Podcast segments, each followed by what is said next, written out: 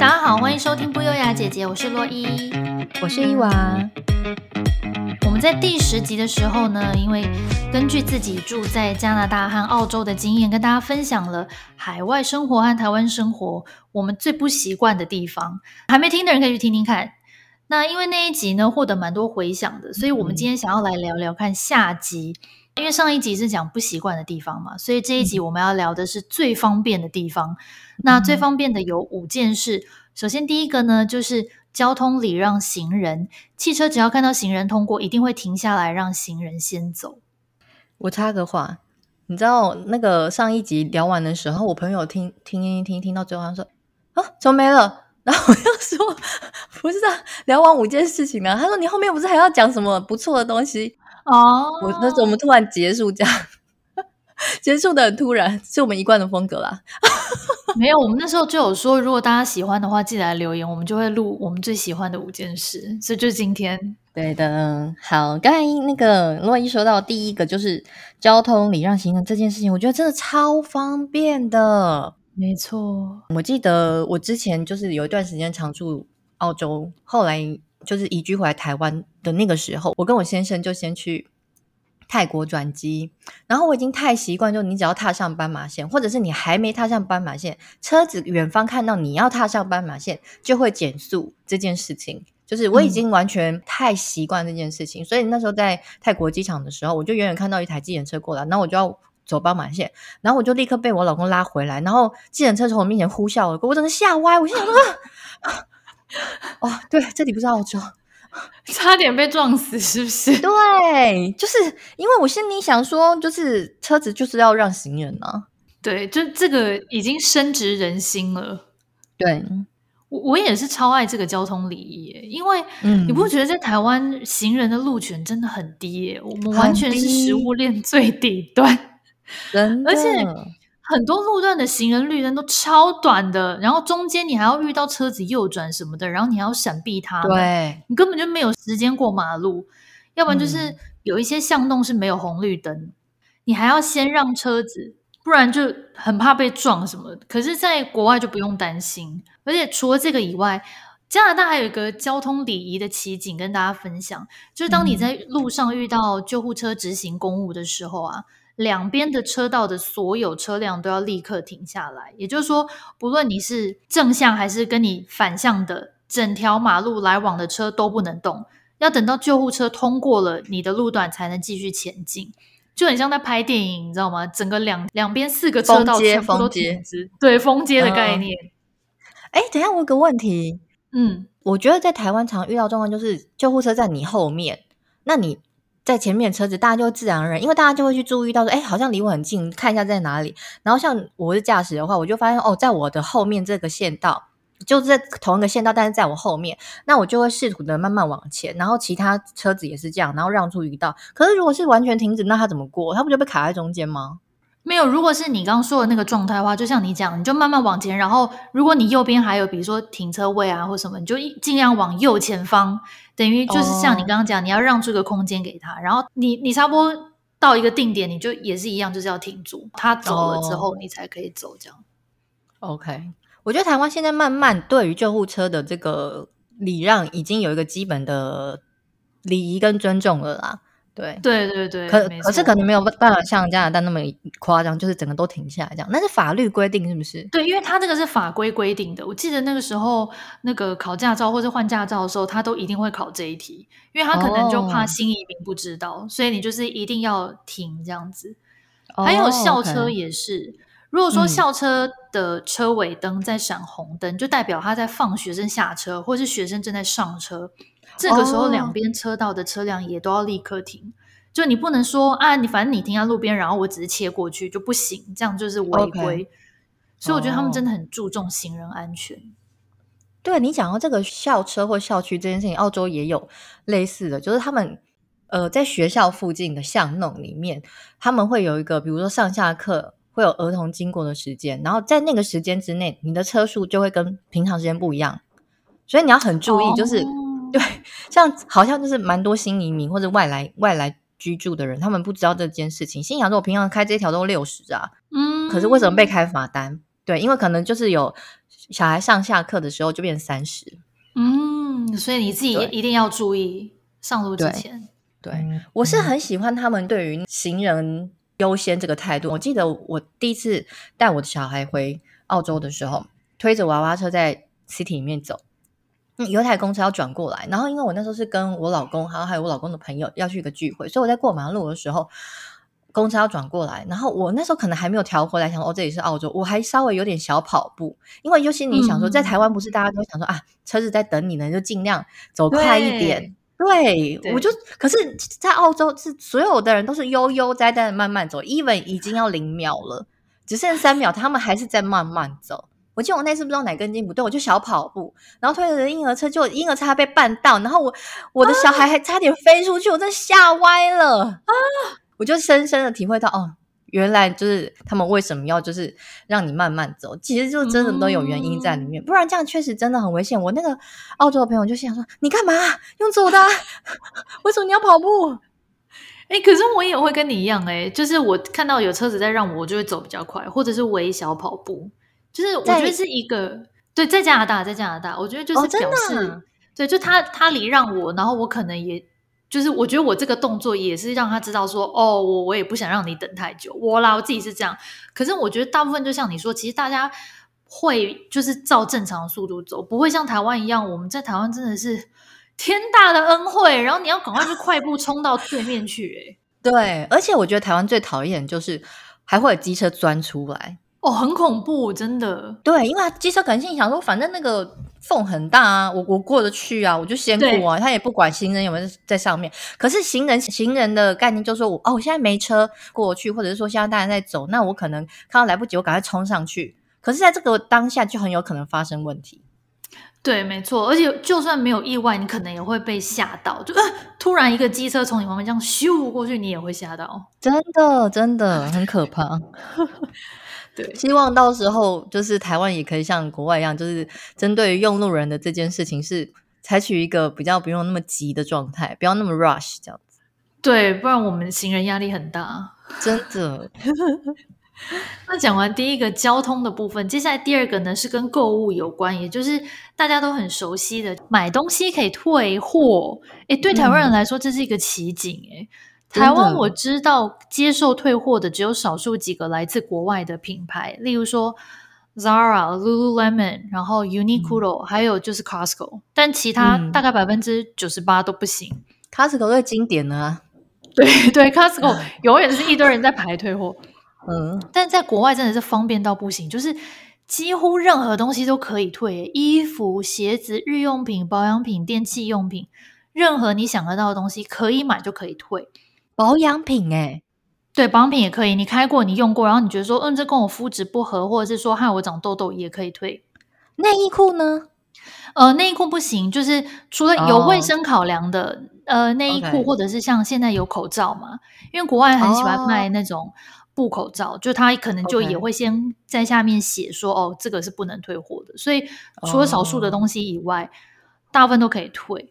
然后有的是。三十天可以退，有的品牌还可以到六十天。更夸张的是，有的品牌是一整年都让你可以随时拿回去退，就是 对消费者真的很友善。对，尤其是保养品类的可以退，我真的觉得很棒诶，因为真的很多保养品都不给试用品，然后你一瓶好几千块台币买下去，你万一过敏或是不适合，你就钱丢到水里啊！每次都很像在赌博。对，没错。像我在台湾就有好几罐洗发精，我洗了之后就大长痘子，脸上大长痘子，哦、或者是听人家推荐买的护肤品，结果不适合，就最后都只能丢掉。因为这种东西你用过，你也不好意思送人，所以就很麻烦。可是，在国外你就可以放心的买，然后回家使用，这样真的耶。这个这样听起来确实是蛮人性化，它是有考量，它不是真的随便让你退，因为真的买一瓶放在那里用两滴是真的超级无敌浪费。对。其实我这个在澳洲之前好像有吃过闭门羹呢，因为我也以为就是像你说的一样，就是都可以退。因为我身边的人，我记得我刚去的时候认识一些华人，他们也是用那种超级惊讶的态度跟我讲：“我跟你说，什么什么什么东西可以退哦。”然后我还想：“我真的假的？怎么可能？在台湾根本不可能发生这种事情。”然后我就有一次就是好像我先生买的一件外套，我们好像看拿错尺寸了，对，然后呢，后来就要去退，就不知道为什么那次的那那家店员就啰里吧嗦很多，好像不知道最后到底有没有给我们退成功。可是我记得那时候就是不是很顺畅，不知道是不是大家太滥用这个资源了，还是说你的吊牌已经剪了？因为我知道有一些品牌是会规定说你的吊牌不能剪，不然就不能退。哦，哎，有可能我们那次好像是吊牌剪了，对，就每因为每家规定不一样。可是我跟你分享一件事情，我之前就是有短暂的在澳洲的服饰店打过工，然后呢，嗯、他们那边有一些澳洲女生很过分，因为呢，澳洲的那个 party 风风气非常盛行，他们就是每个周末一定 party，尤其是年轻女生。我所谓年轻女生是那种高中生。非常盛行，就是可能跟朋友一起出去玩，然后呢就会穿漂亮衣服。可是你想想看，他们怎么可能每个礼拜都穿新衣服去？嗯，对，那他也不可能每个礼拜都穿一样的衣服去，然后大家也会觉得你很奇怪或之类。所以呢，有些女生就是，比如说来我们的服饰店挑了衣服之后，你穿的很很开心，也很大手笔哦，就是也没有在跟你看价钱的，就买回去了。然后呢，一一切都非常的愉快，就整个交易过程。OK，你以为他是好客，对不对？下个礼拜 party 结束之后，他就来了，他就拖在那个桌子上，他说：“这个不好，我穿起来不舒服，或者说这个，嗯，嗯呃，我我不喜欢。”然后就给你丢在桌上，吊牌没有剪，没有错，但是你去看他衣服的内里，全部都是他的粉底那些。嗯嗯，对。然后因为。其实，在国外的话，就像你说的，有些是可以给你退或什么。可是他那个明明当时在我们店里也穿过，他明明就是为了 party 要用。后来好像我们老板就有规定说，像这种就不能给他退。然后我有个同事遇到，我记得我那次跟他一起值班，他就非常强硬，一个中国女生，他就非常强硬。然后呢，那个澳洲女生就开始大骂，就说什么呃，这个本来就可以退的啊，哪有人不给退的？后来我那个同事就也是用英文跟他讲说。你自己当时也穿过啦，而且你这个衣服弄这么脏，我们没有办法再卖给别人等等。然后说，反正我们就是没有办法给你退。对，对，后来就没有退成功。然后那澳洲女生就超级不爽，一直骂脏话。然后后来就走了。你说的这种状况，美国也有很多啊。很多美国女生要去参加 prom 之前，嗯，就是他们可能这是以前的事啊，现在我不知道还有没有。以前就是他们就会去，嗯、就像你讲的，就去那种。有牌子的店，然后买买一件很漂亮的洋装，嗯、可是他就是反正他吊牌不剪，可是吊牌是塞在里面嘛，嗯、所以他就穿去 prom 之后，然后 prom 结束之后他就拿去推，这样子。就是也蛮多这种案例的。可是所以我就说，现在有很多服饰店都学聪明啊，像加拿大有一个国民品牌叫 Aritzia，嗯，不能算国民品牌，嗯、就是女生都很喜欢穿的牌子，他的衣服就是所有吊牌都在外面。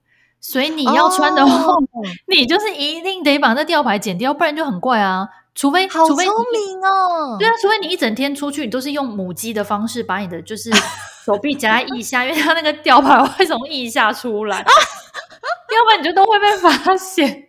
哦，原来如此，我觉得很聪明耶，这个上有政策，有对策，不错呀。我觉得这真的很困扰，因为其实换个角度讲，因为以前我们可能都站在消费者的角度去想这件事情，可是像我那时候是店家的时候，我就真的觉得哦，其实这个政策也是蛮困扰的。你看那店家很衰啊，就是要自行吸收这些，的对啊，你拿回来那根本不可能卖啊，那怎么办？而且你们店员很衰，还要被客人骂。对呀，然后骂到后面心想说算了，可能没办法，然后就边骂边走这样。他也自知理亏啊，他明明就穿去 party，然后在那边给谁？真的，唉，好，那接下来第三个呢，也是跟消费行为有关的，那就是不管任何商店、餐厅，小到是路边的热狗餐车，任何的营业场所都可以刷卡。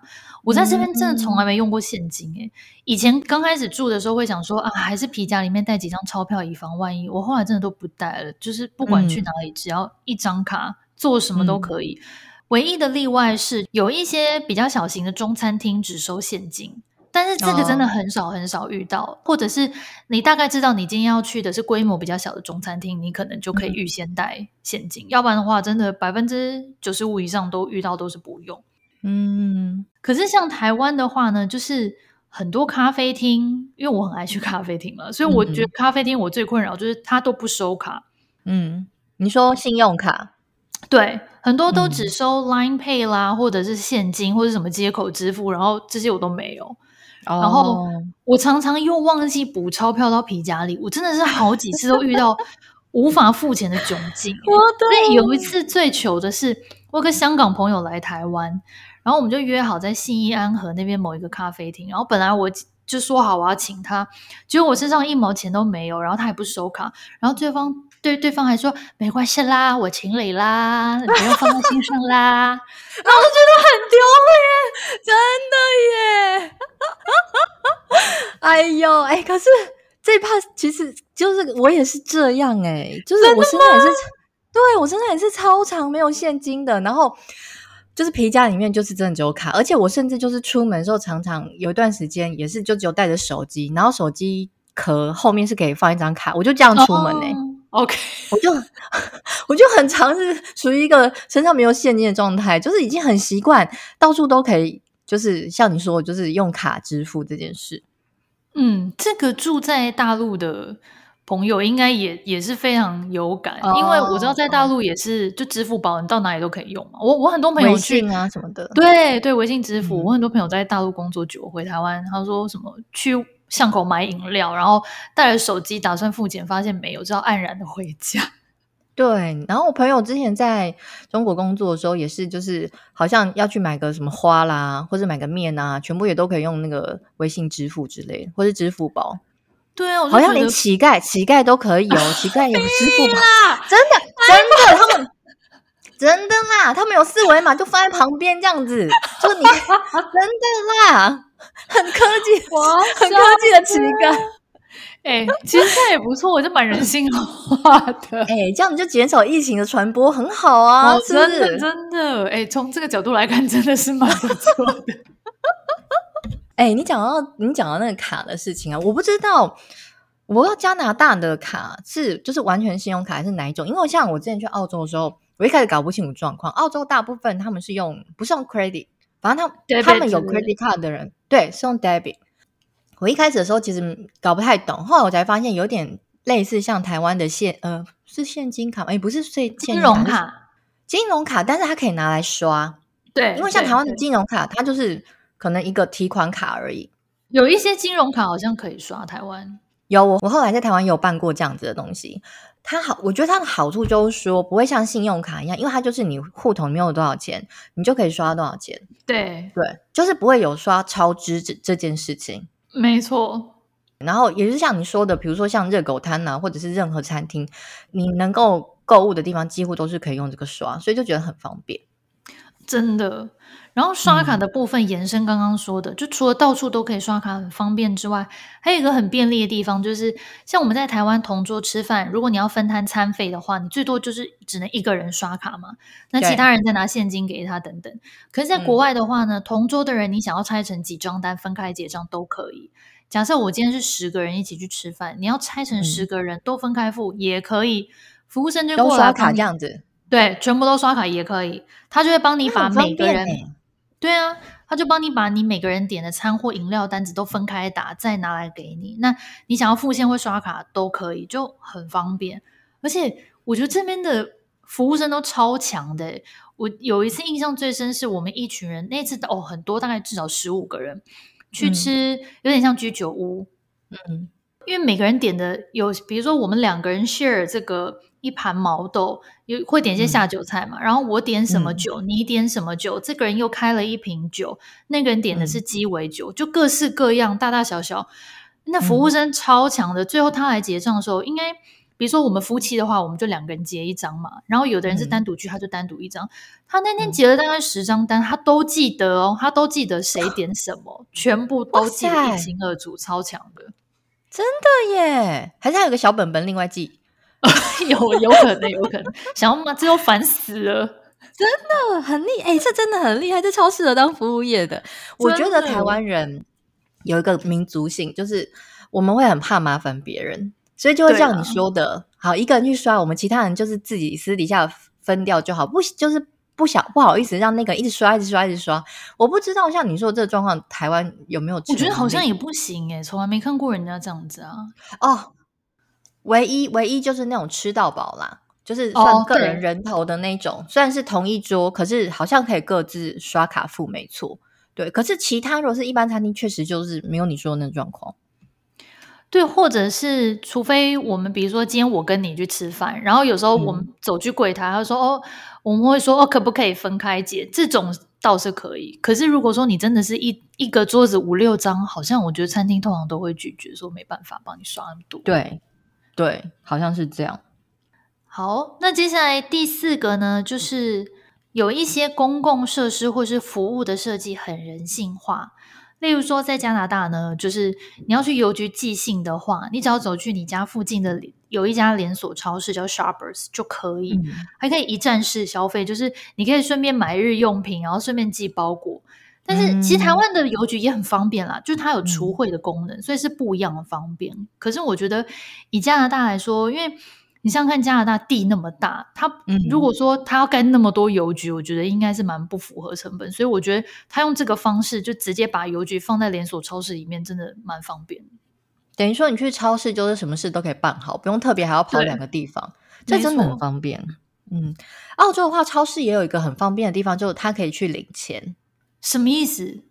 就是如果你今天你你没有要去 ATM，比如说你就是来超市买个东西，可是你发现啊，你现金不够，当然你在付这个你你现在买的东西的时候，你就可以直接用刷卡没有错，就像我刚才说用那个 saving 的方式刷卡，可是你可以顺便跟他讲说你要 withdraw 多少钱，比如说你要提个两百块，结账的人员在帮你结完这笔之后，他会另外从收银机拿两百块出来给你，等于说你就提前完毕，好酷哦。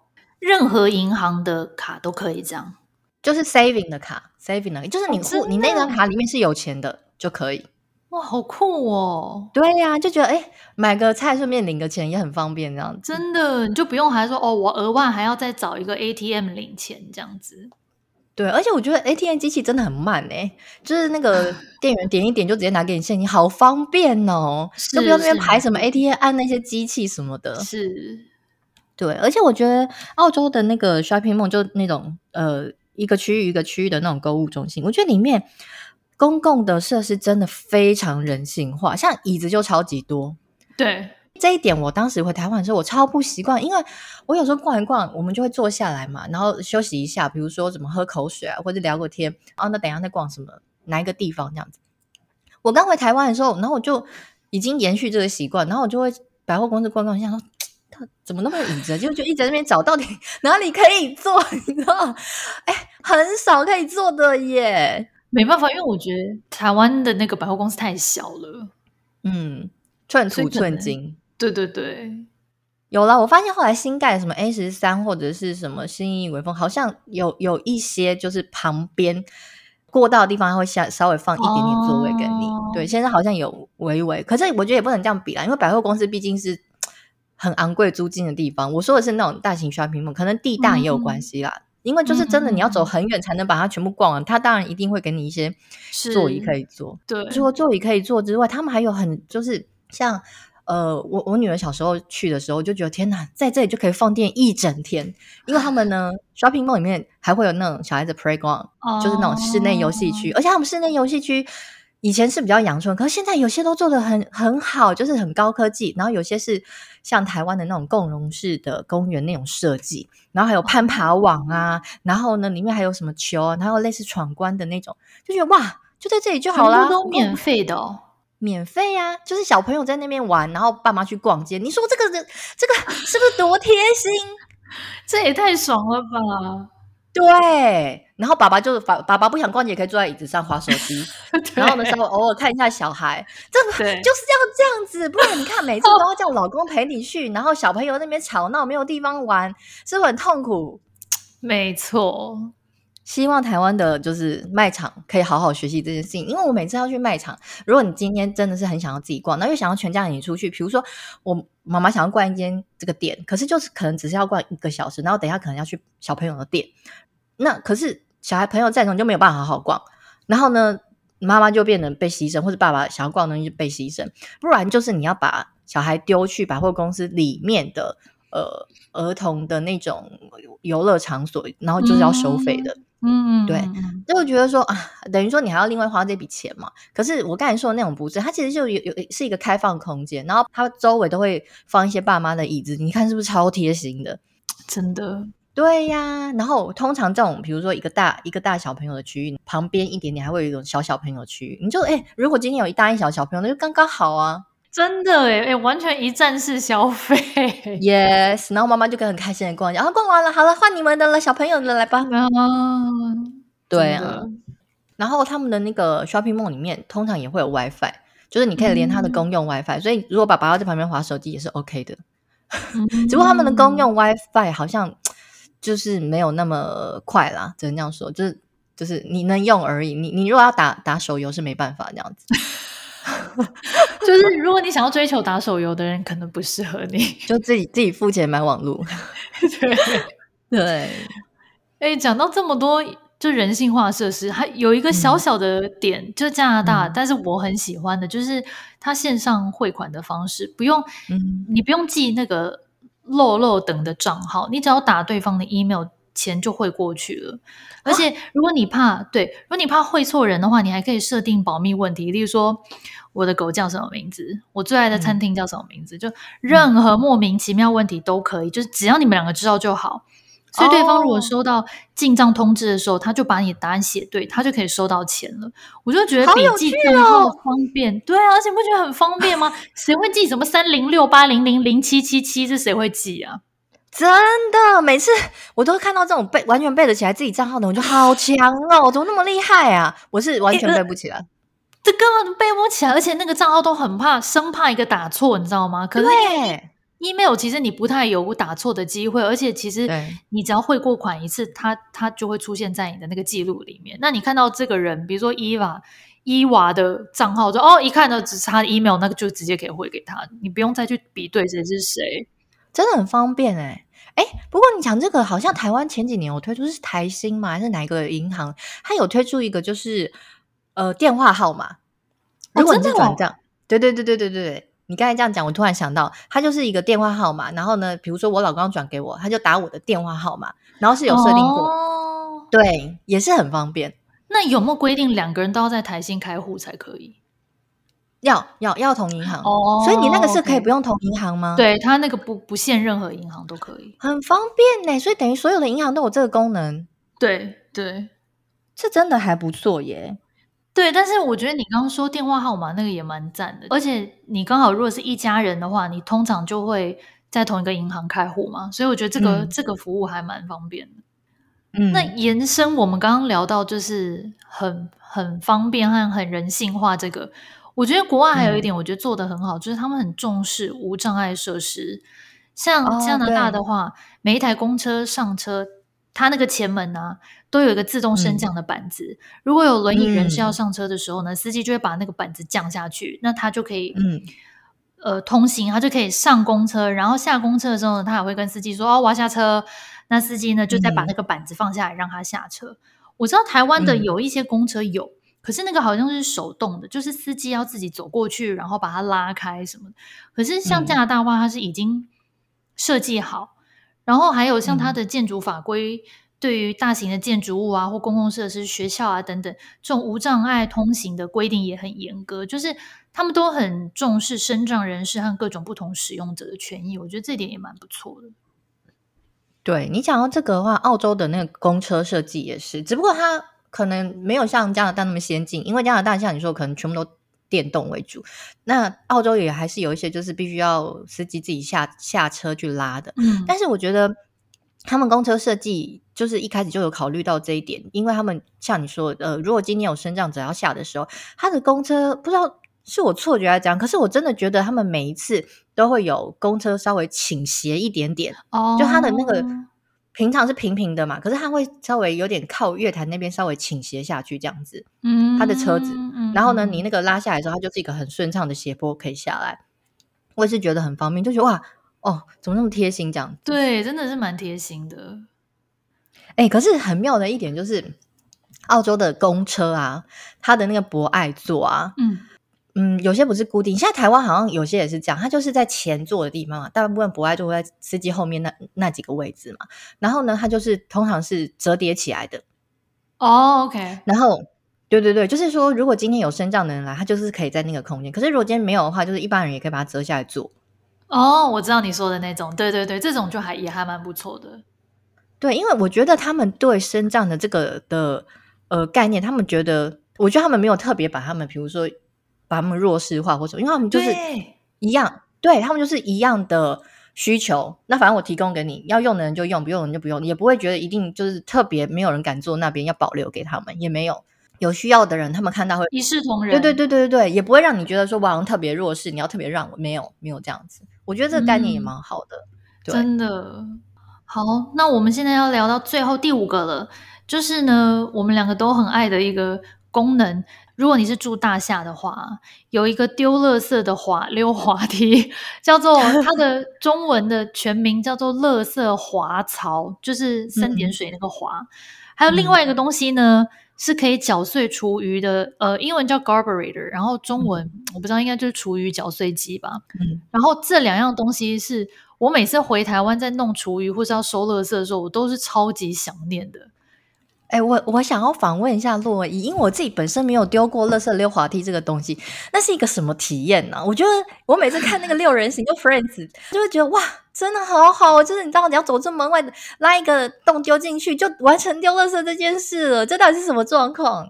真的哎、欸，超方便的，就像你讲的，它就是通常会有一个小空间，然后个门，然后你把那个门打开。嗯呃，或者可能有些地方没有做门了，我不知道。反正它就是一个像不锈钢的，然后你就把那个它的这个垃圾的这个滑门拉开，然后底下就是一个很大型的像溜滑梯的一个黑色的空洞，然后你就把垃圾往下，对，然后你就把垃圾丢下去，你就听它吭吭吭吭吭吭吭，然后就会从 你住的那个楼层滑到一楼收垃圾的那个房间，它就会有个更大的那个垃圾桶去收这些从楼上丢下来的垃圾。哎、欸，我有问题，问我问题。嗯，那会不会比如说有些垃圾就卡在中间呢、啊？有很多，所以我之前就听人家讲说，呃，住大厦就是有这种，呃，这东西叫 garbage chute，就是如果你住这个大厦是有 garbage chute 的话，如果你是住，比如说你这一栋是二十四楼，你就尽量不要住中间，什么十二到十五楼，因为常乐圾会卡在你那一层楼，然后就会你就要通报楼下管理员说，哎、欸，垃圾卡住，可能会有异味什么的。对，所以哦，对，呃，这种情况偶尔是会发生。我有听说过，我们自己这栋我是不知道有没有，因为我是住比较高楼层。可是像我知道是、嗯、现在十年以下的新的建案的这种大厦，它都不再盖 garbage chute 了，因为它就是觉得。因为可能你那个垃圾在往下丢的过程当中，有的人没有绑紧，可能那个汁啊就会喷出来啊，或是一些垃圾的残余就会跑出来，所以就造成环境脏乱。所以现在新的大厦都没有了。然后像我们住的是还有，然后我知道，因为我今天有我们要录这个主题，我还特地上网查了一下，好像住东岸的人都还有，所以这个概念应该是东岸人比较热爱。然后我就看到有人问说他是。什么？最近从东岸搬来温哥华，他说为什么温哥华的他的这个大厦的 building 里面竟然没有这个东西？然后就有人跟他讲说、嗯、啊，你你一定是从东岸来的，因为现在新的大厦好像就不盖了，或者是有的旧的大厦有的，他也把它封起来。那我们是比较幸运，我们大楼还一直。一直有沿用这个东西，所以我就是现在可以无时无刻。哎，你想想看，你真的是任何时刻半夜两三点，然后你要穿睡衣，或是你衣衫不整，你冲出去丢都没有人看到你啊！你不用拎着垃圾打点。好爽哦，好爽哦！我觉得倒垃圾不用出去别的楼层，直接就走出去，然后倒一下赶快走。我觉得这真的太棒了，真的。你刚才说那个状况，比如说汁啊或者什么之类，整个垃圾不小心大打开，然后在里面滚来滚去，那哎，其实应该蛮。蛮容易有蟑螂、老鼠这类滋生吧？哎、欸，可是你记不记得我们之前有讨论过？哦、嗯，我不知道澳洲、加拿大，至少我所在的温哥华是没有蟑螂的。我觉得超棒，鼓鼓掌，鼓鼓掌！真的老鼠吧？呃，老鼠有，老鼠有，老鼠真的是蛮大颗的，但是蟑螂真的是没有。而且我还做过实验，我有次就是那种你知道吃完甜食的盘子，然后我就放在那个。厨房的那个桌台面上，然后就想说哦懒得动，然后我老公也没动，然后我想说哦那我我我就继续懒得动，我们俩就这样你不动我也不动，那盘子这边放了五天都没有蟑螂出来，哇塞，而且也没有发臭哦，我就觉得哦真的是鼓鼓掌，怎么那么好？你比较赶早吧？可是。等下，我现在还是还在那个，就是那个溜滑梯通道的那个，你知道那个画面里面。我就在想说，那会不会有时候你丢一丢，然后突然就丢下去的瞬间，突然听到吱吱吱，就是老鼠被打到，会不会有类似像这样？我没听过哎、欸，我不知道哎、可是它那个垃圾通道是垂直的、欸，我觉得老鼠应该很难吧？它如果是平行的，老鼠比较好爬；哦、如果垂直，我觉得它它蛮难的。然后它毕竟有地心引力。哦，所以它不是真的像溜滑梯那样子，就是会有一个，就是可能一个呃弯道或什么没有，它就是真的是一个空间一个洞。嗯、呃，有没有弯道我不知道，但是我的猜测应该是偏直线的一个通道，从楼上通到最下面。我我的想象空间应该是这样，我我觉得他应该不太会把它设计成就是你知道九弯十八拐，那应该很难清理吧。对我，我就是我，你因为你刚才讲，我就一直以为是这个画面呢、啊，我就心想：天啊，那根本老鼠乐园呐，就觉得好可怕。哎、欸，真的，那太恶了啦。对，不过倒垃圾这件事情，澳洲也是我觉得嗯还蛮方便，就是因为他们现在有两种，一个就像你说的那种大楼，大楼的话，它就是像呃，它没有它没有溜滑梯。没有那个滑槽，它就是像台湾的那种大楼，它有一个呃统一的丢垃圾的地方。然后像我之前的话，都是住那种呃 townhouse 跟 house，就是那种独栋的独栋的房子，嗯、就是有一二层楼或者一层楼的这种平房。然后他们的方式就是像那个我刚才一开始说 townhouse，它是社区式的，所以它就是会有个闸门嘛，一个大门，然后你进来就是他们一个社区这样子。然后他们的倒垃圾方式很有趣，他们就是会有一个垃圾车进来的主要走道，你就必须把你的垃圾桶拉去那边排排站。所以呢，到倒垃圾那天的时候，你就觉得很有趣，因为就外面就是整排就是垃圾车站在那边。嗯，我知道，我也有看过。对，然后他们怎么倒呢？我就一开始心想，哦，所以是垃圾那个清洁人员就是拿起来倒嘛，因为那个垃圾桶很大，是落地的那一种，就是我们平常在餐厅看到就是那种很大的。大概就是已经到你及胸的那种大垃圾桶。嗯、后来我就发现，哦，他们好好科技哦，就是他们会有一个垃圾车，就有一个机器手臂，它就会到达你的垃圾桶旁边，可能按一个按钮吧，然后它的手臂就过来把你的垃圾车夹住之后呢，然后拿起来往上倒在垃圾车上。嗯，所以垃圾车就是那个清洁员，他们也不用自己去碰到垃圾本人。他们顶多就碰到垃圾桶这样子，嗯、对，嗯、一般也不会就机器手臂碰，然后你就看到它慢慢的往前开，就一个一个排排站，那一个一个倒完这样子，然后再开回去，就很有趣，很有趣的画面呢。对啊，可是这个时候就是住在那个主要通道旁边，就是比较衰，因为它真的就是 会很吵闹的声音啦，然后还有那个操作的声音。哦、对，对这倒。可是我就觉得还还不错，就是因为像台湾的话，就你必须在那边等，虽然说。这样子也是不错啊，就是大家就是不会乱丢垃圾，可是就是你要等的时间，我觉得有时候没有没有空，比如说你上下班没有空在那边等的，嗯、那配合不上，那到底要怎么丢？对，就除非你是住大厦，现在就是你可以到可能地下室丢，但是很多住公寓的没办法，嗯、就还是要赶那个时间冲出去这样。对，有啦。我现在住的是那种呃国宅类的，然后我我知道有些邻居街坊他可能真的没有办法配合上时间倒垃圾的，他们就是有请呃专门的人来收垃圾，然后一个月可能给他们多少钱这样子。哦，这也不错哎。哎，我突然想到，我记得以前我我阿姨就是她是不煮饭的人，然后因为她上下班时间就是也是比较晚嘛，就有可能有时候到家已经八点，那垃圾车已经走，所以她家的冰箱都是拿来装垃圾。他会把 它弄成一袋之后，可能就是冰进去，让它就避免它发臭。然后等到他哪一天，就各式各样对厨余。然后等到他哪一天终于有空赶得上垃圾车，他再一次拎个五袋出去这样。哎、欸，不过讲到倒垃圾啊，就不免提到厨余。厨余这个话，我觉得在澳洲也是超级无敌方便，因为他们每个人的厨房洗手台一定会有两槽，然后其中一槽的话就是看起来很小。我刚去的时候，我心想说。这些小槽根本没有办法洗任何东西，这是要干嘛？后来才发现，他们就是那种，比如说你的果果皮啊，那个蔬菜的厨余或者等等的，可能一些碎骨头等等，你可以丢进那个洞里面，直接丢进去。丢进去之后，然后你就按一个开关，它就开始滋，它就把你搅碎。嗯，我就觉得这很方便，因为像有时候在台湾，你就必须包一袋，然后呃，对对，然后包一袋，然后如果当天没有到特，你就说哦天哪，好臭，放在那边。有时候真的不得已只能冰冰箱，不然你就会长虫或什么。有啦，后来就是住就比较外围的时候，你就是丢那种大垃圾桶没错，可是你也很不希望把那种会发臭的东西丢到大垃圾桶里面，不然就是很容易长一些有的没的。所以我觉得有这个东西很方便，你就直接把这个会发臭的东西就是丢到里面去搅一搅，然后它就自己排到那个污水污水道里面，我觉得很方便。对，这就是刚刚讲的那个 garburator，就是厨余处理器。可是我我不知道在那澳洲怎样，像加拿大的话。有一些城市已经就禁止大楼里面装厨余处理器了啊？可是为什么？一一样就是会造成环境的困扰，因为很多人其实他那个厨余搅的可能不是很碎，然后你把它排到下水道之后，其实会造成下水道堵塞。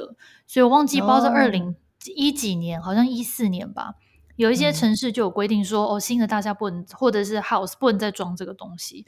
那像我们家是还有，oh. 所以我也是跟你一样哦，我超爱这玩意儿，超方便的，真的很方便。你果皮那些什么的，你全部都不用担心会发臭啊。对，尤其要煮，就是你要煮饭的人，我就超级有感，因为有时候是煮三餐，你知道吗？我觉得如果你今天，比如说只有煮晚餐一餐，那你可能就当下处理它就好。可是如果你是煮三餐，那你等于早上的厨余、中午的厨余、晚弄到晚上的厨余，你从早上的厨余放到晚上，其实就已经开始会臭了，我就已经有点受不了。对，那你如果出去就近就当下处理，我就觉得很方便。真的，真的，完全就是，而且一点异味都不会有，真的啊、哦！每次回台湾都好想念这个东西，真的。哎，我在想，是不是他们那个，我我之前有看过一本书，他们他是有在讲说，澳洲的那个污水管，当时在建制的时候，城市在建制的时候，污水管就做特别大，所以比如说像他们的那个，嗯，马桶上完厕所之后，它的卫生纸是叫你直接丢马桶的。因为我第一次去的时候，我就一直在找，哎、嗯，垃圾桶在哪里啊？因为他们旁边有个很像垃圾桶的东西，但是它的洞超级无敌小。我心想说，所以大家都要透过这个小洞，而且是已经沾了卫生棉的。对对，我后来才发现那是丢卫生棉。我想说，这个已经沾了 秽物的东西要怎么投进那个小洞里面？后来才知道，OK，就是直接丢马桶，非常方便。对，哎，其实，在国外好像大部分都是丢马桶。我是加拿大也是吗？对，加拿大也是。可是我不知道他为什么台湾不行，不知道是你刚刚说的那个污水处理管子的问题，还是我们的卫生纸，因为都很喜欢用什么三层的书结，太厚了，所以没有办法丢。我 不知道什么原因，哎，好像前阵子有在前几年有在提倡说，就是公部门要把它全部换成，就是可以直接丢。那个水，那个马桶里的那种可溶性的卫生纸，嗯、但我也不知道现在实施的怎样。我到现在很多地方去看，他还是会跟你讲说，这边的马桶容易塞住，千万不要丢。没错，对，所以我每次都很仔细看那个到底是可丢还不可丢，就 很困扰。大家可不可以同意一下？真的，嗯。哎，讲到这个垃圾桶的部分，我想要分享一个题外小经验，就是因为我刚去澳洲的时候，我有跟就是别人在外面住一个很大的很大房子的 share house，嗯，然后呢，那 share house 就是等于你会有值日生，因为我们是上下一二层楼嘛，就是也是共用一个大垃圾桶而已。然后就是有些室友他的卫生习惯很糟，就像你刚才提到，比如说他有些东西不绑紧，丢的时候，然后就是把那个盖子打开嘛，然后丢的时候也没有。就是对准，然后可能汁就洒在那个盖子附近或是旁边之类的。Anyway，就把垃圾桶弄得很脏。因为其实我们通常垃圾桶丢进去之前，我们都会包好，所以其实你垃圾桶本身并不会很脏。对，尤其是比如说你自家用的也会维持。可是因为 share house 大家的那个卫生习惯，你就很难去控制。我记得有一次我要去丢垃圾的时候，我真的吓歪。怎样？我那时候就是把那个垃圾盖打开的时候。我真的不敢靠近它，我就立刻后退三步，因为它的那个盖子周边打开的那个凹槽，满满都是蛆在蠕动，啊、好恶心，是不是可怕？我的吓死，而且是满满的一圈，好恶心。然后我就我就吓坏，我就我就用投篮的方式把那个脖子是这样投进去之后，然后我就手伸很长去把那个盖子这样。只要把它稍微拨一下，让它就是自己盖起来。我也不敢好好把它盖起来。然后我跟你说，我还永远记得那幕，就它它盖起来，它是因为它是这样啪掉下去，对不对？它那个啪的瞬间，还有几只蛆这样整个喷出来，哎呀，好恶心哦，超可怕的。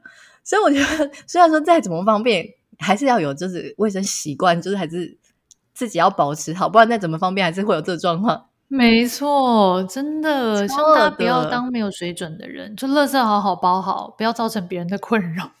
很可怕，永生难忘的画面，太恶哎！我觉得看到一团的蛆比看到蟑螂还恶心哎，它是一圈一整圈，对啊，哦、不行哎！重点它很密集哦，你知道吗？密集恐惧症看到应该也是真的吓疯了。吓疯了！我们今天我们今天最后的话题就是要停留在区作为一个 ending。希望在你 在一起，大家等一下不要吃早餐或者吃晚餐的时候听。对，所以我们今天分享了一些在海外生活的经验，其实不是要提倡说外国的月亮比较圆，而是我们想要跟大家分享在每个国家做的特别好的地方。然后呢，嗯、也欢迎住在国外的朋友们跟我们分享。你觉得你所在的城市或国家最方便的事情，记得来脸书和 IG 搜寻不优雅姐姐留言或私讯我们。如果你喜欢我们的频道，记得持续收听，我们每周二更新新的内容。那就下次见喽，拜拜！下次见，拜拜。